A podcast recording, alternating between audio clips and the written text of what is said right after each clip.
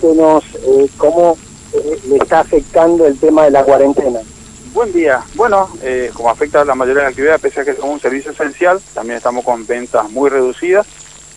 Así que estamos tratando de ver cómo vamos a tratar de organizarnos eh, cada uno en sus respectivos negocios, de cómo nos vamos a organizar para asumir los compromisos que van a significar el pago de haberes, contribuciones, aportes correspondientes al mes de y bueno y los gastos de, comercialización no que son inherentes al giro comercial.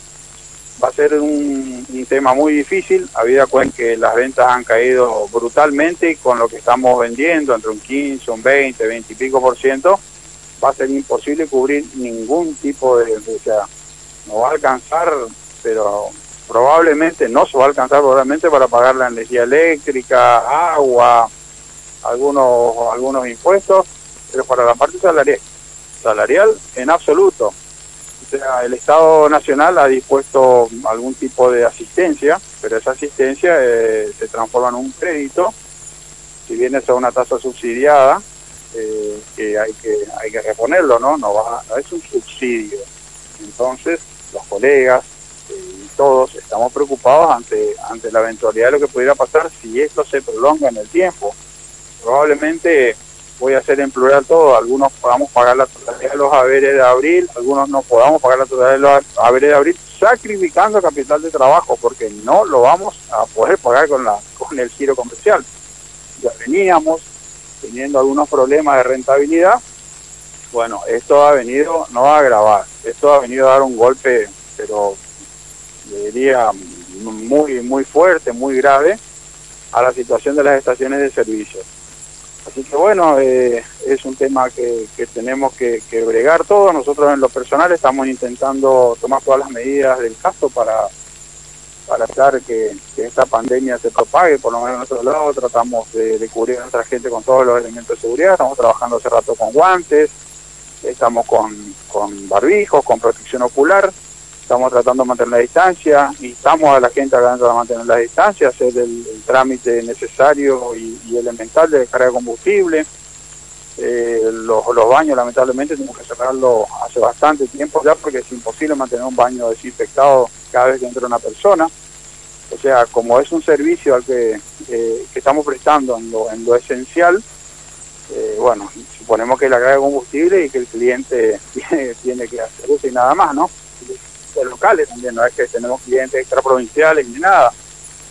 Eh, ¿cuánto cayó la venta? Usted me dijo que eh, solamente están cargando el 20%, o sea, ¿el 80% cayó la venta? Sí, sí, sí, fácilmente. Hay negocios que han tenido más, más caída. Y del 90% algunos denuncian. O sea, es una caída a nada, porque con el 10%, ni con el 20%, ni con el 50%, hay una hay digamos un volumen necesario para, para mantener el negocio a flote que, que supera ampliamente. O sea, si uno cae un 20%, estaría en un límite, digamos, de, rentabilidad absoluta del negocio, pero si cae un 80%, un 90%, un 75%, es insostenible y va a tener que sacrificar capital de trabajo. El problema no sería sacrificar el capital de trabajo, el problema sería cómo continuar una vez que uno se quede sin ese capital de trabajo para adquirir combustible, productos Fernando, se está escuchando Oscar Sotera. Sí, Sotera, ¿cómo le va? Buen día, Fernando. Bien, bien, Fernando? bien, bien. Usted sabe que justamente hablábamos ayer con la gente de Palmar Largo, ¿no? Sí, con los, muchachos del sindicato ahí. Y nos estaban contando esto que usted nos dice. Ustedes consumen menos. Las refinerías, por supuesto, tienen menos demanda, entonces acumulan material. Esto hace que no demanden petróleo y, las y las, los pozos petroleros están con exceso de producción, no saben dónde meterlo y parar eh, la producción de petróleo implica para Palmar Largo inclusive no volver a reactivarse nunca más, digamos, ¿no? Claro, Por la antigüedad que tiene. la baja de los precios del petróleo a nivel internacional, a, nivel histórico, por la baja demanda justamente. Claro. son, son golpes muy fuertes a la industria, ¿no? Sí, eh, claramente. Usted dice que, a ver, estoy con un problema, no sé, Marcia, me está entrando ahí un sonido. Usted decía recién que inclusive los pone, no sé si en un golpe de knockout, pero pero casi, ¿no? Con esta baja rentabilidad y esta baja demanda. Yo creo que a algunos los va a poner en un golpe de knockout, a otros, voy a hablar todo en plural, a algunos nos va a poner un golpe de knockout, a otros nos va a obligar a sacrificar capital de trabajo y, y, y bueno, y otros probablemente puedan asumir un poco mejor, este, otros podamos asumir un poco mejor, pero bueno, es un golpe para todos, o sea, de una u otra manera nos afecta, nos afecta y mucho. Esperemos, eh, por eso le digo, cruzar esta pandemia con la mayor responsabilidad posible, que es lo que estamos tratando de hacer nosotros. Tenemos un horario de atención eh, eh, acotado, Sí. de 7 a 20, 7 de la mañana a 20 horas de la noche. Trabajamos, como le dije, eh, con todos los medios de, de protección a nuestro alcance. Estamos intentando con eso contribuir, además del distanciamiento que solicitamos a cada cliente que viene. Las tarjetas de crédito ya nos han enviado una comunicación hace bastante tiempo, que no es necesario firmar el cupón. Sí. Bueno, todo un tipo de una serie de medidas tendientes a mitigar eh, la posibilidad de que esto en nuestra provincia, que si bien hoy no está, gracias a Dios, ¿no? no tenemos Claro. ningún caso, eh, que es un, un- un gran aliciente. También dependemos de, de que todo vuelva a ponerse en movimiento. No creo que eso sea muy pronto ni muy rápido.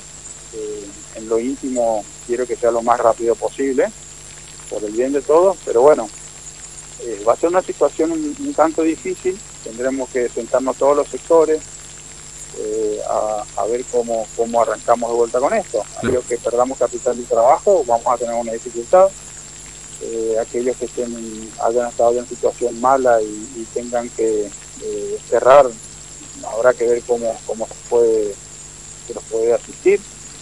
Va a ser, a menos de que ya veníamos en una situación económica a nivel nacional bastante complicada, bueno, esto va a ser una barajar y dar de vuelta. Claro, no, va a ser Creo tremendo. que- Sí, sí, sin duda.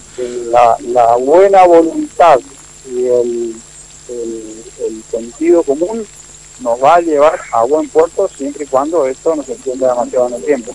Sí, obviamente. Eh, el tema es que, claro, uno mira el escenario y parece que se estira hasta mayo, después hasta junio, después hasta... Y la verdad que Claro. parece muy complejo todo, ¿no? Porque Pero bueno, además... el problema es que alguna gente tampoco respeta algunas disposiciones. O sea, hay gente que sale, se reúne, eh, ver un montón de situaciones que no deberían ser así. O sea, hagamos un poco el esfuerzo. A todos nos cuesta no ver a un familiar, a todos nos cuesta no movilizarnos.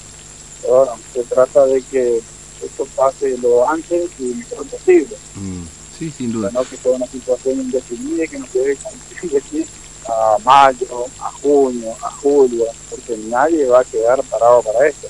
No, obviamente.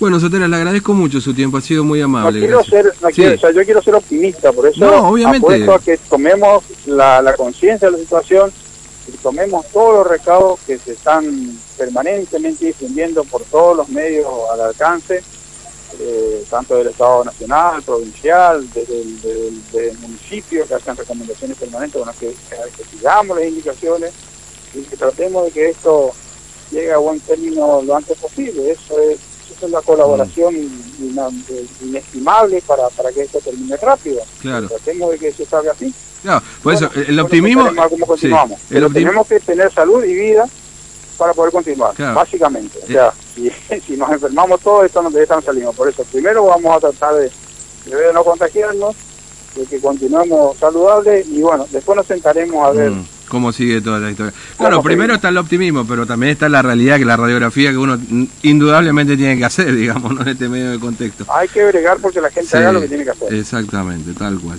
Sotera, muchas gracias, muy amable como siempre. favor, ¿eh? Un buen abrazo, buen día. Hacia acá al señor